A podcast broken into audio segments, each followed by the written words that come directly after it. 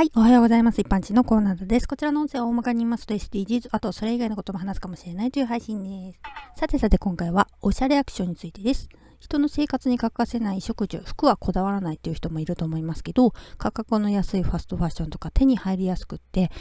毎年のように新しい服を購入してどんどんどんどん増えていきがちですよね。私の場合はブランド品で揃えているわけでもないし、服は消耗品だと思ってるからノーブランドが多いんですけど、処分してもまた新しく購入するから服の数はミニマリストには程遠いんですよね。新しく購入した分、今まで持っていたものを処分するとか、購入する時点で今まで持っていたものを思い浮かべて、購入すべきかもっと考えるべきなんでしょうね。皆さんは自分が何を持っているか、クローゼットに何が入っているか全て把握してますかね。自分がすでに持っているのと同じものとか似ているものを購入しちゃったりとかね。冷蔵庫の中身と同じで、まずは普段から何を持っているのかを把握していくことですよね。いつも同じパターンで着ているのであれば、いつもと違う着こなしで着て、ファッションコーディネートをアレンジしてみるといいかもしれませんね。